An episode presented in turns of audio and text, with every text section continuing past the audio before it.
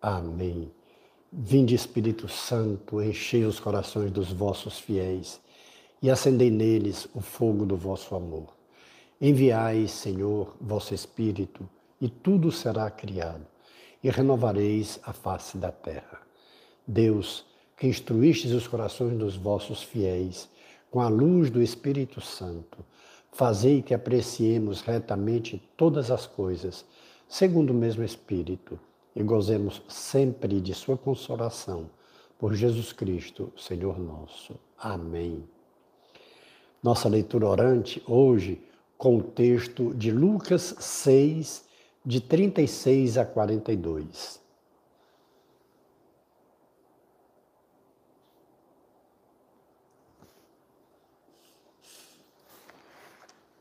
Disse Jesus: Sede misericordiosos, como vosso Pai é misericordioso. Não julgueis para não serdes julgados. Não condeneis para não serdes condenados. Perdoai e vos será perdoado. Dai e vos será dado. Será derramado no vosso regaço uma medida calcada, sacudida, transbordante, pois com a medida com que medirdes, sereis medidos também. Disse-lhes ainda uma parábola: Pode acaso um cego guiar outro cego? Não cairão ambos num buraco? Não existe discípulo superior ao mestre. Todo discípulo perfeito deverá ser como mestre. Porque olhas o cisco no olho do teu irmão e não percebes a trave que há no teu? Como podes dizer a teu irmão: Irmão, deixa-me tirar o cisco do teu olho, quando não vês a trave no teu próprio olho? Hipócrita, tira primeiro a trave do teu olho, e então verás bem para tirar o cisco do olho do teu irmão. Palavra da salvação. Glória a vós, Senhor. Quanta riqueza o Senhor quer nos fazer entender. E o primeiro passo é a compreensão do texto.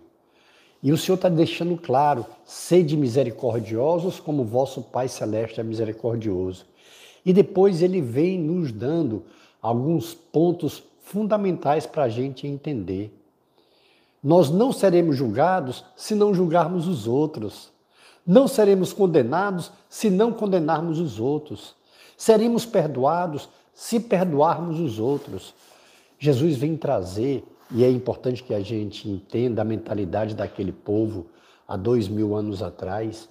Vem trazer uma mensagem totalmente nova, uma mensagem divina, onde retira a ideia de guerra, onde retira a ideia de batalha, de confronto, em ver as outras pessoas como inimigas. E essa ideia que ela começa a se expandir e os adversários deixam de ser apenas outros povos, mas até entre eles mesmos, aqueles que não pensam igual, aqueles que não comungam do mesmo pensamento, passam a ser também inimigos, passam a ser rejeitados, passam a ser julgados e condenados. E Jesus vem trazer claro a mensagem de hoje. Não julgueis para não serem julgados, não condeneis para não serem condenados. E é interessante que Jesus diz: a medida do julgamento será a medida da vida da pessoa. A medida com que a pessoa olha o outro, julga o outro, condena o outro, é a medida com que também vai acontecer consigo. Então é um alerta que Jesus faz, uma grande exortação. Eu poderia dizer um grande puxão de orelhas que Jesus faz aos seus contemporâneos sobre isso. E ele fala mais do cego, como é que pode guiar outro cego? Como é que um guia sendo cego pode guiar outro cego? E aí, como é que a gente pode saber quando é que o guia está sendo cego? Quando o guia ele não tem uma visão clara da salvação? Basta seguir os ensinamentos de Jesus, que fica claro.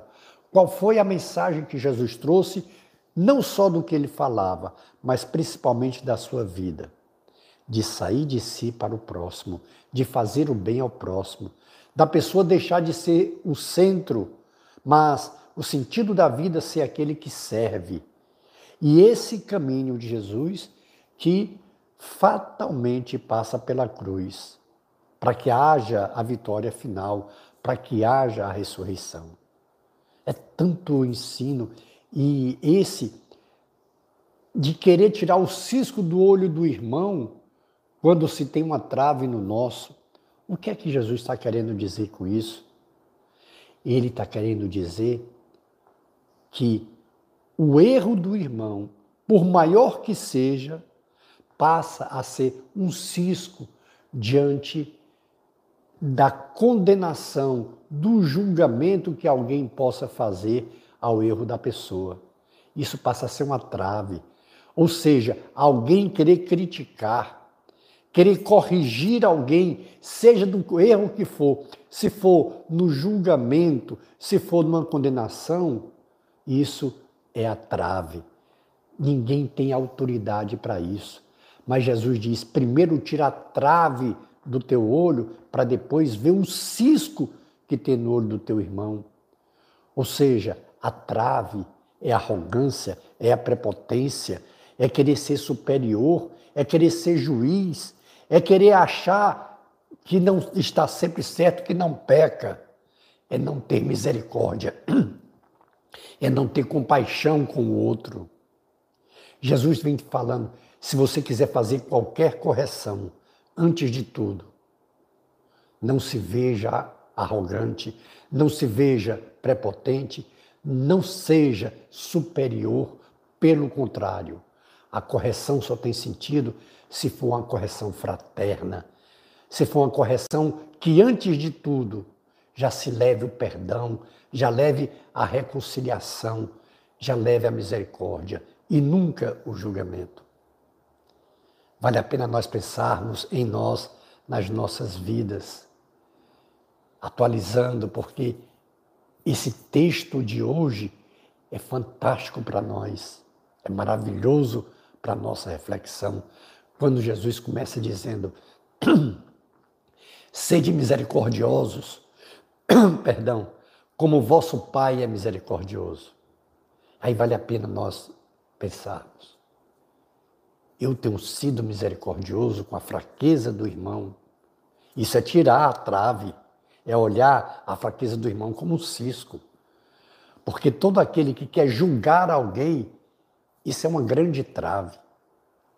É deixar de ser misericordioso. E Jesus diz: com a medida que nós medirmos, nós seremos medidos. Vale a pena nós refletirmos como é que eu olho o meu irmão fraco, o meu irmão rebelde? Como é que eu olho o meu irmão pecador? Eu olho com misericórdia ou com julgamento e condenação? Ainda que sejam erros terríveis, esse erro passa a ser mínimo em face do meu julgamento, em face da minha condenação. Vale a pena nós refletirmos sobre isso, porque Jesus disse com a medida que nós medirmos, nós seremos medidos. Se nós formos compassivos, se tivermos compaixão com as pessoas, com o erro das pessoas, Deus também terá compaixão com os nossos erros. Se nós formos misericordiosos com as pessoas, também o Senhor será misericordioso conosco. Ah, mas a gente pode dizer: ah, mas Deus é amor, Deus é misericórdia. Sim, Deus é amor, Deus é misericórdia. Ele não deixa de ser misericordioso nunca. E a sua misericórdia é medida da forma como nós vemos o irmão. Jesus não impõe limite à sua misericórdia, mas ele nos faz um alerta. Sejamos também nós misericordiosos, porque aquilo que nós quisermos para o irmão deve ser aquilo que a gente quer para nós. Se a gente quer que Deus nos olhe com compaixão, com misericórdia, que nos perdoe, assim nós também devemos ver as pessoas, sem distinção. Nós não podemos ser misericordiosos apenas com algumas pessoas. Não. Nós precisamos ser misericordiosos com todos, até porque a misericórdia é usada para quem não, não merece. A misericórdia de Deus é usada justamente quando nós caímos, quando nós erramos. Só existe a misericórdia de Deus depois da queda. Se nós não tivéssemos caído, não haveria misericórdia de Deus, porque não havia necessidade. Como nós caímos, como nós erramos e continuamos caindo, errando, pecando, é onde entra a misericórdia de Deus. Por isso que a misericórdia de Deus é uma resposta de amor dele à nossa fraqueza.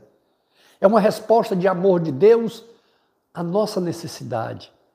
E aí ele diz: Eu serei tão misericordioso com você quanto você for com o seu irmão necessitado. Mesmo que ele não mereça, porque a misericórdia se usa com quem não merece. Essa é a grande graça. A, a, o chamado que o Senhor nos faz hoje. Vale a pena nós pensarmos, perdão, nós refletirmos sobre isso. Eu tenho sido misericordioso, eu tenho sido amoroso com quem não merece, com aquela pessoa chata, com aquela pessoa que me prejudica, que me prejudicou tanto e que ainda hoje continua me prejudicando. Eu tenho sido misericordioso. Eu tenho sido aquela pessoa que tem compaixão, que quer o bem. Vamos refletir, porque trata-se da nossa salvação. Trata-se do nosso julgamento.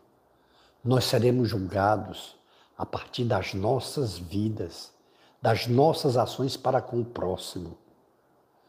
Jesus Cristo, ele, ele é, conceituou toda a lei, ele resumiu toda a lei, todos os mandamentos, naqueles dois grandes. Amar a Deus acima de todas as coisas, com toda a nossa força, com o nosso entendimento, e ao próximo como a si mesmo. Portanto, a gente vê aqui que nós termos misericórdia dos maus, dos ruins, é um amor a si mesmo.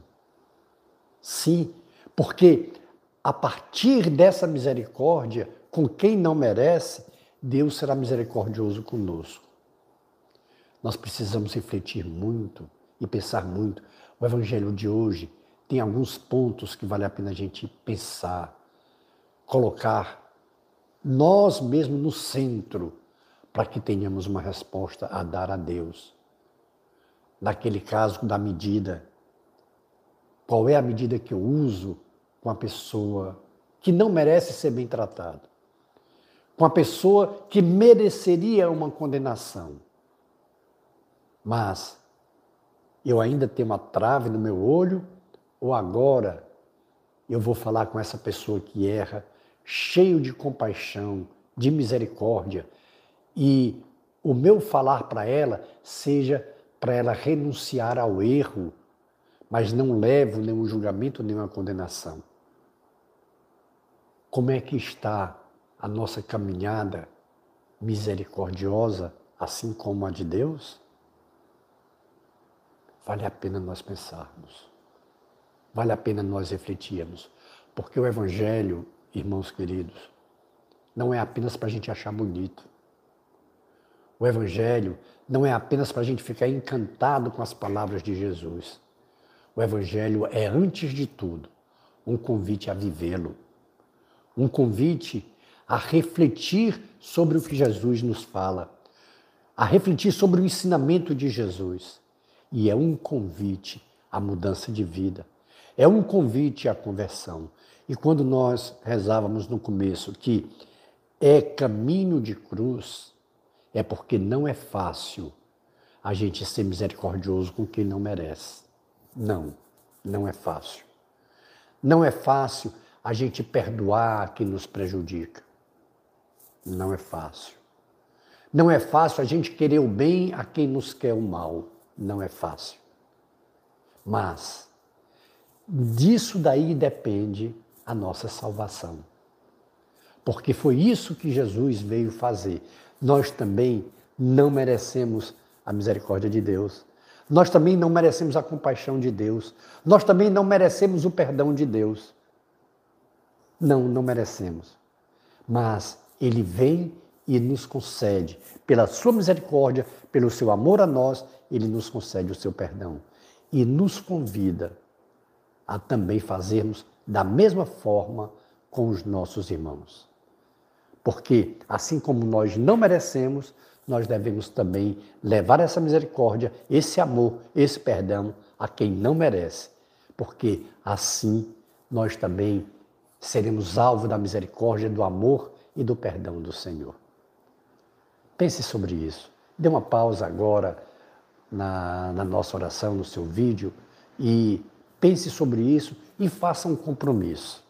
Veja quem você precisa perdoar, quem você precisa usar de misericórdia, de compaixão. Se possível, até fazendo uma ligação, mandando uma mensagem. Enfim, o Espírito Santo vai lhe inspirar, vai lhe ungir, para que você possa olhar os necessitados, mesmo que não sejam merecedores, como é que você deve agir, tirando essa trava do seu olho e olhar com ar de misericórdia, de compaixão e de perdão. Dê uma pausa no seu vídeo e faça esse compromisso. Retornando à nossa oração, o quarto passo é a contemplação.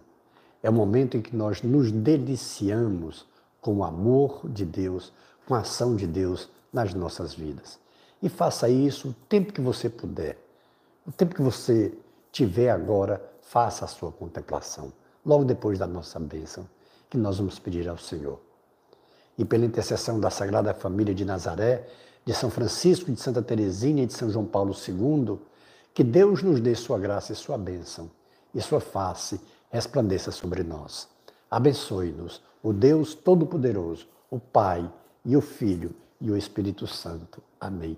Face de Cristo, resplandecei em nós.